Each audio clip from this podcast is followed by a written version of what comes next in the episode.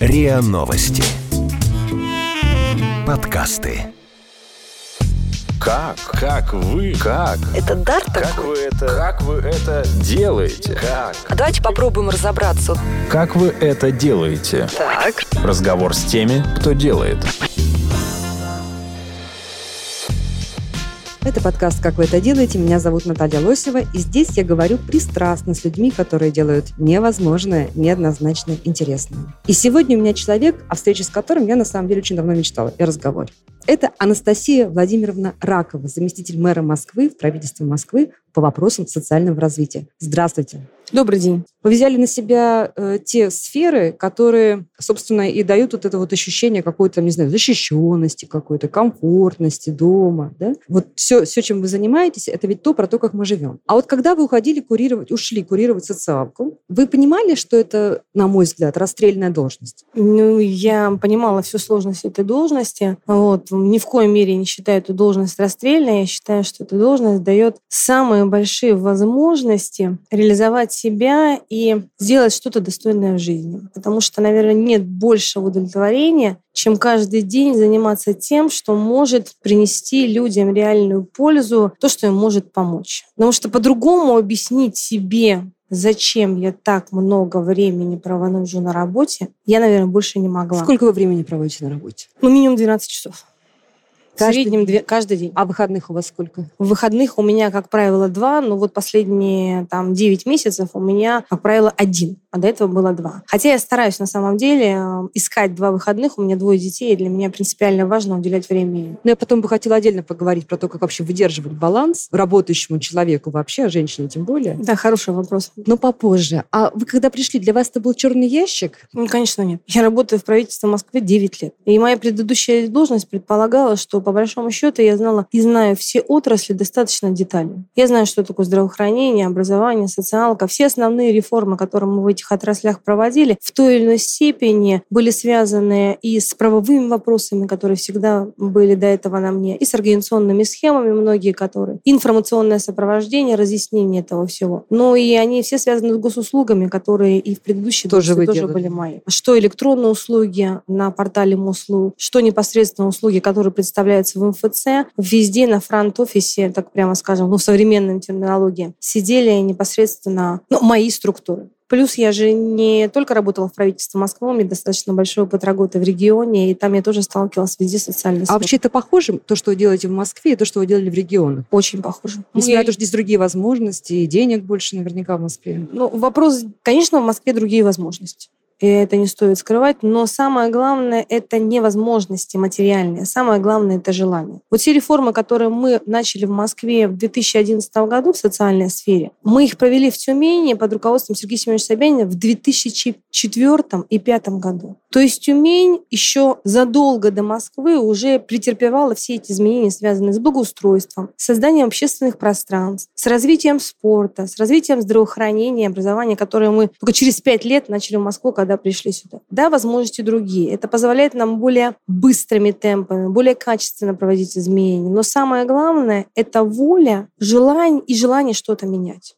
Воля начать изменения и воля их закончить. Это очень сложно. Вот вы сейчас пришли, несмотря на то, что вас хорошо знают, и вы не были новым руководителем, да, вы не были незнакомым руководителем для тех людей, э, к которым вы пришли в социальную сферу. Но, тем не менее, вы встретили фронду от кого-то? Или все взяли под козырек? Ну, никогда нельзя говорить, что мы встретили фронту. Я бы сказала так, что всегда есть столкновение взглядов на жизнь. А в чем оно было? Ам, Люди по-другому мыслили. Люди достаточно долго работают в своей сфере и работают по тем правилам, которые существовали, они в них искренне верят. Всегда очень тяжело меняться. Меняться быстро. Не всегда люди согласны с теми изменениями, не всегда не знают, может быть, какие положительные изменения могут принести. Они просто по-другому мыслят. И здесь это не вопрос не фронта, это вопрос убеждения, разъяснения, вопрос возможности услышать этих людей, учесть их аргументы, которые являются на самом деле верными. Упаси бог меня подумать, что я когда-либо все делала правильно. А Просто я стараюсь задавать все вопросы, задавать вопросы коллегам, думать, э,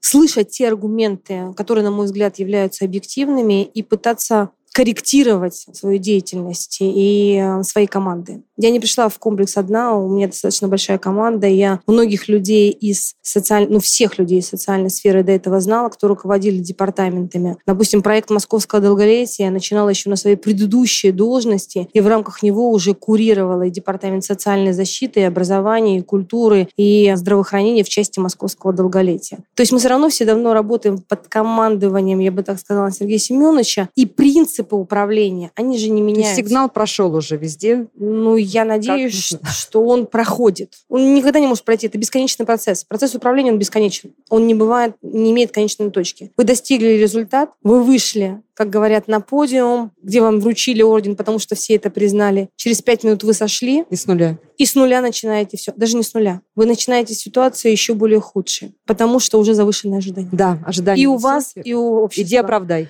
Иди оправдай. Это намного сложнее. Вот смотрите, вы сделали очень, на мой взгляд, яркое, классное и обещающее заявление о том, что вы будете избегать теперь, так сказать, заявительного принципа решения социальных проблем. Да, нужно перейти к выявительному, правильно я понимаю? Я вам сказала, что мы будем стараться наряду с заявительным принципом, а там, а где это важно, там, где это можно, там, где мы считаем, что государство должно первым приходить, не только рассчитывать на заявительный принцип, но и вести себя проактивно. Это не все сферы, но очень многие направления. Иногда люди даже не знают и представить себе не могут, какие новые сервисы и возможности дает современный мир они никогда бы к нам за этим сервисом не обратились. Мы должны заранее подумать и предложить. Вот я говорю как самодиагностики. Вы, наверное, слышали самодиагностики, возможность родителям дома у себя проверить, как готов их ребенок. К нам бы с этим запросом никто не заявился, mm-hmm. потому что о нем никто придумать просто не мог. Вот в этих направлениях мы будем идти вперед. Я уже говорила, что диспансеризация, забота человека о своем здоровье очень для нас важна. И поэтому мы в офлайн вышли в проактивном режиме в наших вот э, павильонах, мы так скажем, здоровья. Мы и дальше в части диспансеризации уже на базе поликлиник, имея современные информационные системы, будем очень проактивно вести себя с людьми. Просто надо время, чтобы эти информационные технологии реализовать. Но это же совершенно меняет э, мозг чиновника. Да. Который не отвечает на бумажки, не как в теннис играет, да, в пинг-понг с бумажками, а теперь он должен пойти, сам себе найти работу, получается, да, сам себе придумать задачу. Ну, давайте так, что это же не сегодняшняя задача, и мы не сегодня двигаемся в проактивном режиме. Это вся политика Сергея Семеновича во всех сферах городского угу. хозяйства, где мы движемся уже 9 10 лет в таком направлении. Да, мы чуть-чуть активнее начнем двигаться в этом направлении в различных социальных отраслях. В госуслугах, мне кажется, мы уже ну, очень много сделали, нет предела совершенства, но с части проактивного сервиса. В транспорте мы движемся проактивно, в спорте движемся проактивно. Просто мы будем двигаться немножечко быстрее в социальной сфере, которая ну, более сложная для изменений, более чувствительная. И поэтому здесь э, надо много раз отмерить, а потом только резать или что-то делать. Вот смотрите, вы строите такой рай на земле, социальный, да, в котором вы стараетесь защитить и сирот, и благополучных детей, и старых, и малых, и здоровых, и больных. И в конце концов, не получится ли так, что вы взращиваете одной рукой этот рай на земле, а другой то, что называется социальным иждивенством? Очень... Вообще думаете об этом? Да, очень хороший подход как раз. И очень хороший вопрос. Вот все, что мы стараемся делать и развивать в Москве, оно вообще не про социальное иждивенчество. Иждивенчество, когда ты свесил ножки, не делаешь ничего сам. Живешь на пособие, не пытаясь как-то барахтаться, чтобы угу. получить новую работу, чтобы как-то пристроить своих детей. Мы создаем условия, в которых человек, который хочет, всегда может реализоваться. А человек, который не может реализоваться по каким-то субъективным или объективным причинам, имел возможность реализоваться. Но когда система социальной защиты построена на том, что люди делятся на категории по статусу, и в зависимости от того, какой категории они относятся, получают набор стандартных материальных льгот, а еще более худшая ситуация, при которых эти льготы отменяются, если вдруг человек стал жить лучше, вот эта система порождает социальное иждивенчество. Я ни разу не сказала, что мы будем работать только над формальным увеличением льгот. Я сказала, что мы будем создавать институты, угу. которые позволяют человеку жить лучше, чувствовать себя счастливее. Москва имеет огромное конкурентное, недооцененное преимущество, которое мы в социальной сфере никогда не использовали. Это огромный, мощнейший, качественный рынок труда который позволяет на сегодняшний день найти работу достойную каждому человеку. Но мы всегда смотрели на социалку больше как возможность получить льготы и получить пособие. Вот качественно развить сервис по помощи человеку устроиться в этой жизни на работу вообще или на более высокую оплачиваемую работу, чтобы себя содержать и чувствовать достойно, мы же никогда не использовали. Занятость всегда была больше ориентирована на то, чтобы выплатить человеку пособие по безработице, предложить 2-3 непонятных места, но отказался, отказался. Я считаю, что социальная сфера должна двигаться в это направление, когда как? мы... Ну, как? работать над этой темой. Первое, что мы полгода делали, это мы полностью перестраивали службу занятости города Москвы. Мы ее разделили на три базовых уровня. Раньше у нас было всего лишь районные центры соцзащиты, которые размещались в убогих, в убогих зданиях с убогим сервисом, с убогой логистикой, где, конечно, не было ни желания, ни возможности объективно помогать человеку, то есть действовать проактивно, пытаясь решить его проблему, неформально дать ему кучу бумаг, чтобы он их писал и формально выплатить пособие по безработице. Первое, что мы сделали, мы эти центры реорганизовали, создали 46 центров на уровне МФЦ.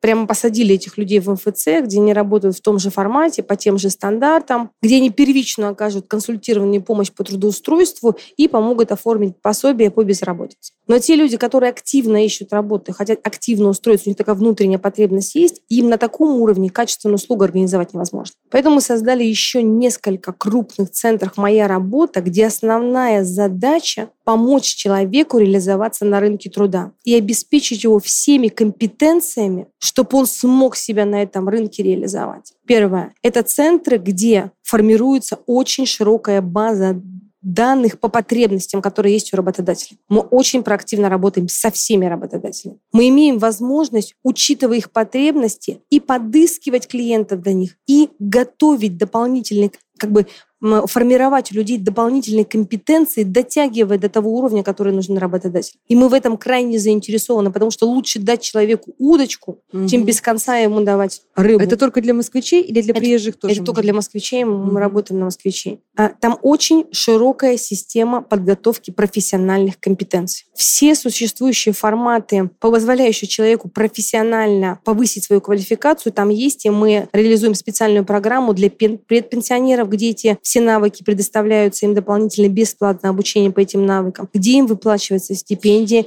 где неважно безработный... Стипендию платите? Конечно. Безработный ты или не безработный, мы все равно занимаемся твоим трудоустройством. Мы с начала июля запускаем новую программу, которую уже объявили о помощи семьям, которые находятся в трудной жизненной ситуации. Там точно такой же принцип. Неважно, работает папа, мама, оба, ни один не работает. Если у них доходы низкие, то мы их приглашаем в этот центр, смотрим, какие компетенции надо брать, чтобы устроиться вообще на работу или на более высокооплачиваемую работу. Но мало профессиональных компетенций. Есть еще так soft skill компетенции, которые называют, mm-hmm. человеческие личности. Многие люди, особенно пенсионного возраста, они имеют одну запись трудовой книжки. Они не умеют писать резюме. Они не понимают, что они должны бесконечное количество резюме рассылать, чтобы трудоустроиться. Не На потому что они плохие. Ходить. Собеседование должны пройти. Они внутренне должны себя почувствовать вещь. И все эти компетенции мы вместе с ними нарабатываем. И их резюме совместно с ними, с нашими консультантами, молодыми ребятами максимально широко разбрасываем пары. Это люди, которые испытывают огромное количество психологических еще проблем, которых мы тоже в этом центре, специальные люди, обладающие компетенцией, психологи будем снимать. Как вы это делаете? Разговор с теми, кто делает. Что касается вот семей с э, детьми и с низкими доходами, мы идем дальше. Мы понимаем, что человеку мешает или не позволяет там, устроиться на работу, либо занимать более высокую должность, э, работу более высокооплачиваемую найти. Не только какие-то их личностные качества или профессиональные. У них много каких-то личных проблем, семейных проблем. И Вы мы даже так смотрите. Только так. А иначе смысла никакого нет. Поэтому мы будем пытаться по максимуму помочь решить человеку и другие проблемы его индивидуальные, по которым он не может выйти на работу. Пусть у нас молодая пара муж и жена, ребенок двухлетний, а у нас стандарт приема садик 2,4 года. Угу. Мы под то, чтобы а она... пособие 50 рублей. Мы под то, чтобы она вышла пораньше на работу, устроим ее ребенка немножко пораньше в садик, раньше стандарта. Чуть-чуть пораньше. Именно для этой категории она подписывает с нами соглашение при условии, что она выходит на работу, доходы семьи ее возрастают, она может уже по-другому содержать свою семью, своего ребенка, мы чуть-чуть пораньше возьмем ребенка в школу. Это будет ручное управление или это будет правило? А мы будем сейчас эти правила постараться более более-менее стандартизировать, но пока это индивидуальная программа, индивидуальный социальный контракт, в котором одновременно участвуют четыре структуры. Где еще такое есть? Я не знаю, мы придумали эту идею, мы ее никого пока не брали. Может быть, у кого-то есть, она же, ну, простая, она же не Но она сложная. сложная организационно. Она сложная организационная, но Москва большой город, и мы очень много делаем сложных задач, что сложные организационные задачки мы умеем решать. Я сегодня говорила, московское долголетие, 160 тысяч постоянных участников сейчас, на сегодняшний день. Не те, которые разово пришли или когда-то участвовали в проекте. Это вот сейчас постоянно занимается... У нас тысяча поставщиков услуг. И в этих условиях мы успеваем работать с поставщиками, правильно организовывать бизнес-процесс и реально ну, я не видела большого недовольства. Конечно, индивидуально где-то всегда проблемы есть, но так, чтобы проект хоть где-то нам предъявили претензии, такого я не видела. А москвичи очень требовательные и очень активные. И они свои, свое недовольство, претензии к нам никогда не скрывают и очень активно его выражают. Поэтому чувствуешь, когда ты... У тебя получилось или когда у тебя не получилось. Я вообще не понимаю, можно ли работать в социальной сфере, делать реформы и полагаться на стопроцентно довольных э, э, получателей. Мне кажется, что Нет такое- такой задачи. Нет такой Мгм. задачи. Надо стараться, чтобы довольных было как можно больше. И если недовольных не так много, как тебе хочется, значит, ты делаешь не так. Народ мудр, и он в своей основе всегда прав. А вы научились уже, да, вот так вот реагировать мудро тоже на, на Нет. недовольство? Нет, нет. Переживаете все Эмоции, конечно, всегда, всегда. Но с другой стороны, ты понимаешь, что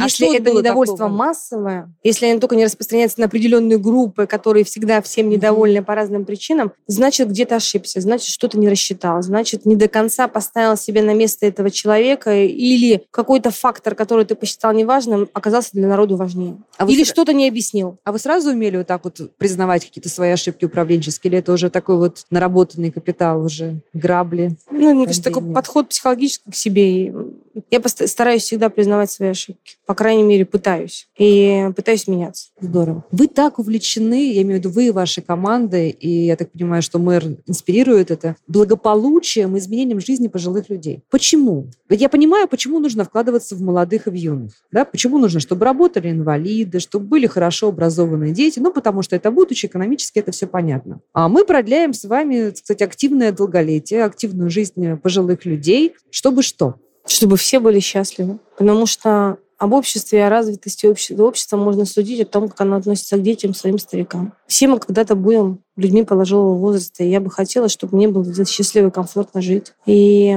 их 3 миллиона в Москве. И еще в течение там, небольшого периода времени их станет гораздо больше.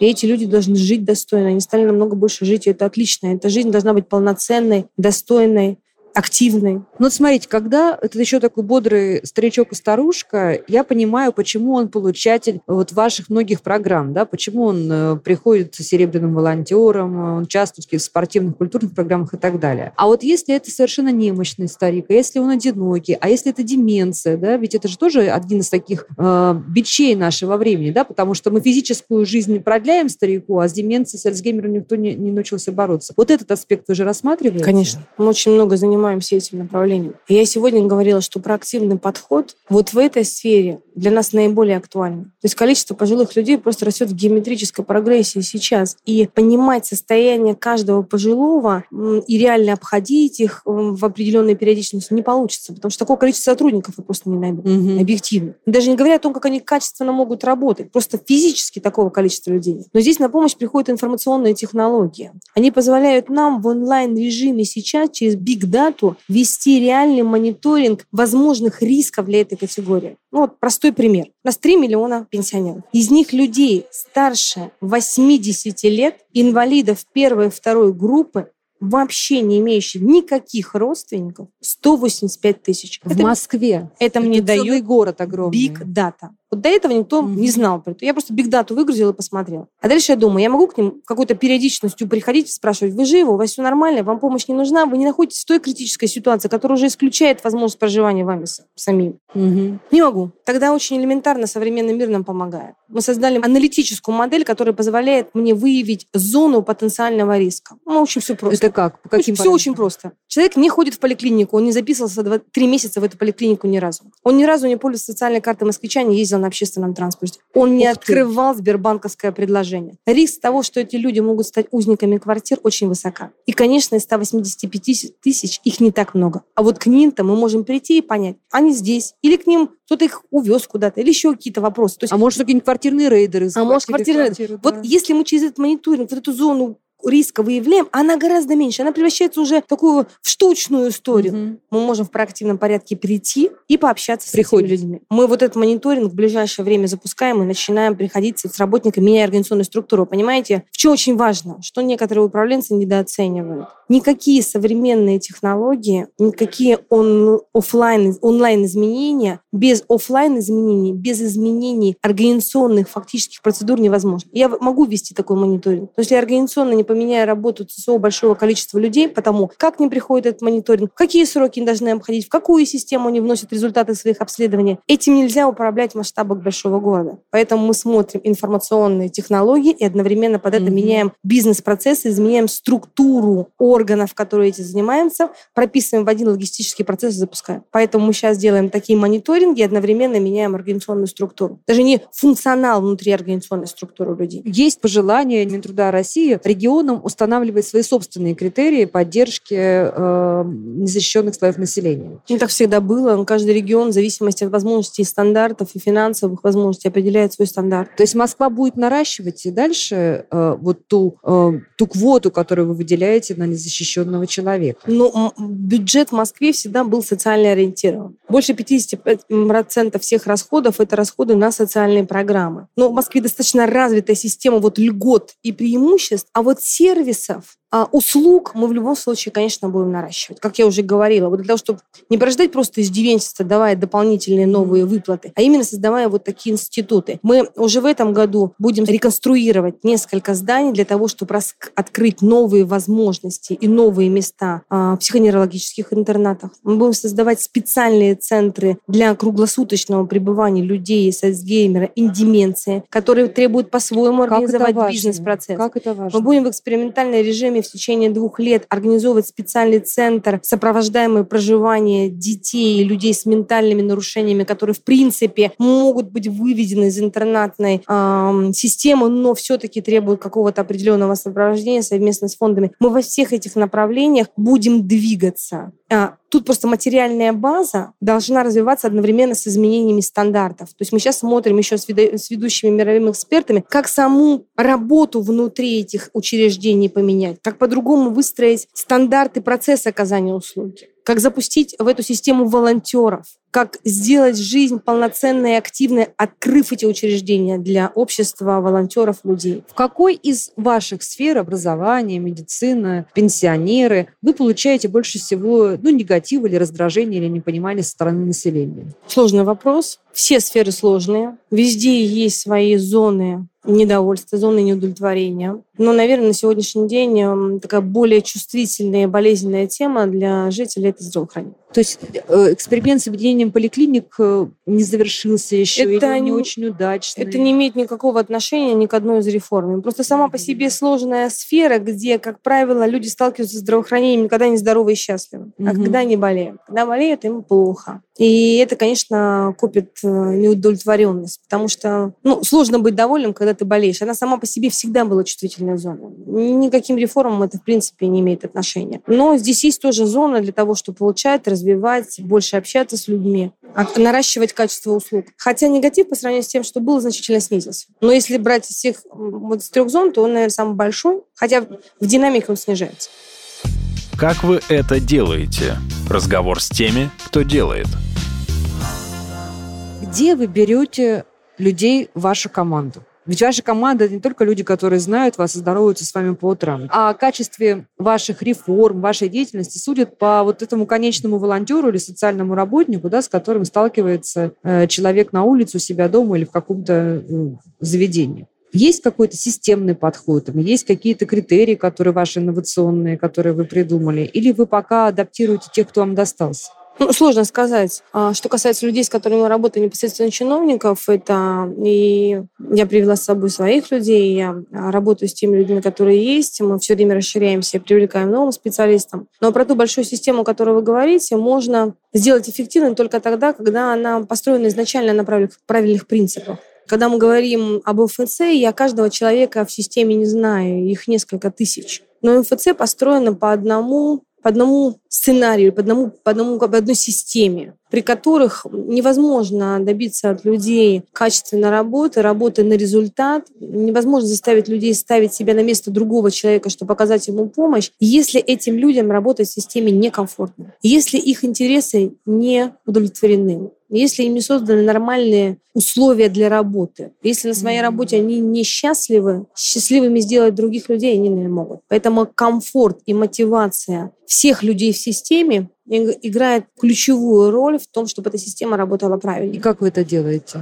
Это непростой сложный процесс, начиная от материальных условий. То есть работники МФЦ сидят в очень комфортных условиях. У них есть форма, качественная форма. У них есть комнаты отдыха. Они получают достойную зарплату. А, такие же сферы, такие же условия должны быть везде. У врачах в поликлиниках должны быть нормальные, качественные условия для работы. Начнем с того, что их стулья должны быть просто удобными. Комнаты отдыха должны быть не просто забегаловки, где стоит одна кружка, должна быть полноценная комната отдыха. Не стоит так дорого 2-3 тренажера, поставленные где-то наверху поликлиники или в больнице, где люди могли отдохнуть и психологически а, расслабиться.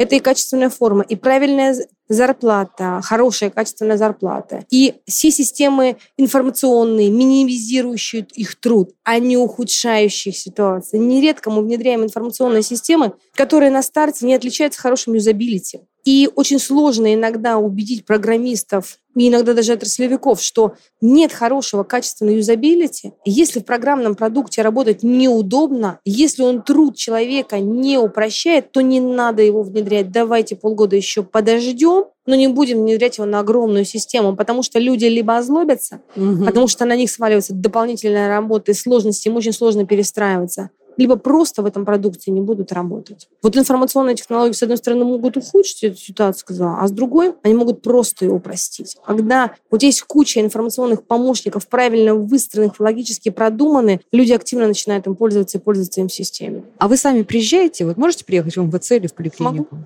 Могу, я была в МФЦ несколько раз, получала вот так услуги. Вот инкогнито? Да, да. Ну и как? Узнали вас? А, нет, меня не узнали. Э, ему вот, вот подхода в МФЦ, наверное, о нем идет много разговоров. Он а, два-три года назад не был удачным. Вот. Э, я не смогла в тот момент качественно получить услугу. Наверное, единственный, кто не мог, это я. Но очень большие организационные выводы мы после этого сделали. Много еще дополнительно, что настроили. Человек тогда обладал совершенно другими компетенциями, наверное, очень стоящими в этом мире, но они точно не подходили сотрудникам МФЦ. Как вы деликатно. Поэтому человек, я думаю, очень хорошо с работой устроился, если правильно смог реализовать свои компетенции, но не в нашей системе. Вот. У меня был, правда, один единственный опыт, не совсем удачный, но я была единственная, пока в других таких не было. А в поликлинику вот. ходите в обычную? Бывает такое? В поликлинику обычную хожу очень редко. Даже здесь скрывать не буду. Как-то не получалось, слава богу. Вот. Э, учреждениями медицинскими пользуюсь детьми. Простыми, муниципальными? Простым всем, только муниципальными. А дети ходят у вас э, в частную школу или в муниципальную? Нет, в муниципальную школу меня ходят ребенок. Ну, то есть вы и как мама получаете информацию, да? Конечно, конечно. Но что вас У нас такой открытый город, как? что невозможно получить эту информацию. Не, ну все равно, вы мама школь... У вас девочки? Да, мы девочки, да, мы девочки. Вы мама школьниц. Вот вам, как маме школьниц, что не нравится? Сложный вопрос, так как у меня очень мало времени, я на этой, этих проблемах не зацикливаюсь. Отличный совет. Я стараюсь э, искать что-то позитивное, нежели негативное. Вот каких-то больших претензий у меня, наверное, на сегодняшний день нет. Вот исходя из своего личного опыта. А вы в чате в школе состоите в родительском чате? Это, это, это любимая история родительские чаты, да. Это самый активный чат вообще. Я когда вот управляю, все время говорю, ребята, не надо ничего вывешивать на сайте, писать в газету. Давайте напишем одно сообщение и попросим всех директоров через классных руководителей разместить это объявление в чате. Тогда мы достучимся до родителей. Но меня это очень радует, родительские чаты. Знаете чем? Тем, что у нас очень в Москве активные ответственные родители. Это же хорошо, что они также готовы наряду с государством ответственные. за своего ребенку. Какие-то конструктивно, какие-то неконструктивно. Самое главное, что они неравнодушные. Пока есть неравнодушный потребитель, Мгм. можно надеяться и гораздо быстрее добиться успеха. Без контроля со стороны потребителя ни одна система не будет развиваться. Я правильно понимаю, что для вас, как управленца и чиновника, нужна не благодарность э, э,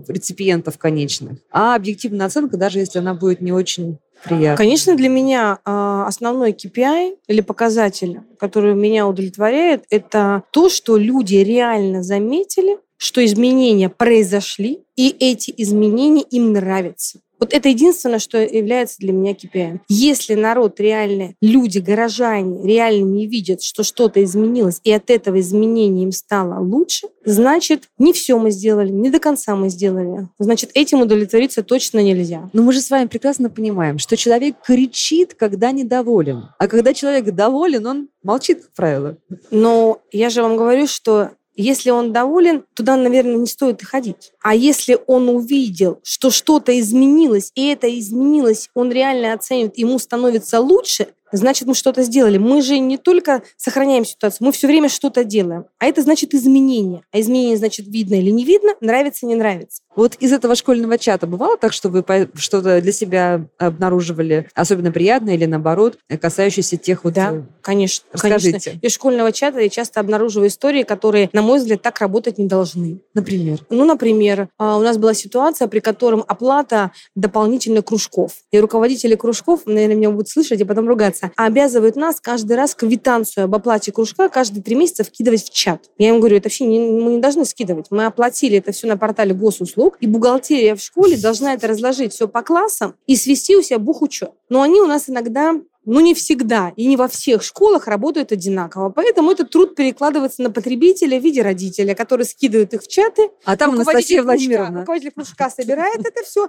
и относит, видимо, в бухгалтерию. По крайней мере, в нашей школе мы эту проблему так и не смогли решить. Но я с ней смирилась, а, подумала, что не так она критична, и по-прежнему скидываю в чаты результаты Вы точнее, сами? квитанции по оплате кружков. Есть критичные вещи, с которыми стоит бороться, а есть вещи, которые стоит бороться, ну, наверное, не так сильно. Я надеюсь, что моя школа исправит эту ситуацию. и Мы со следующего года не будем скидывать в квитанции в чат. Ну, давайте теперь про жизненно-рабочий баланс. Как это вообще жить а, вот этим человеком, который должен днем и ночью все равно держать в голове благополучие мегаполиса, а, сопоставимого с, э, по населению, по проблемам с крупными странами, и при этом как-то выкруживать кусок себя частный, да, себя личный. Вот вы для себя эту как-то проблему проговариваете или идет как идет? Вы голову отключаете, когда приходите домой? Хороший вопрос. Вообще это подход э, light balance, когда есть э, э, какое-то соотношение времени, которое ты уделяешь себе и работе, он же не так давно возник. Во времена моего становления в молодости таких слов-то не было. Трудоголик был комплимент всегда. Конечно. У нас, мы начали...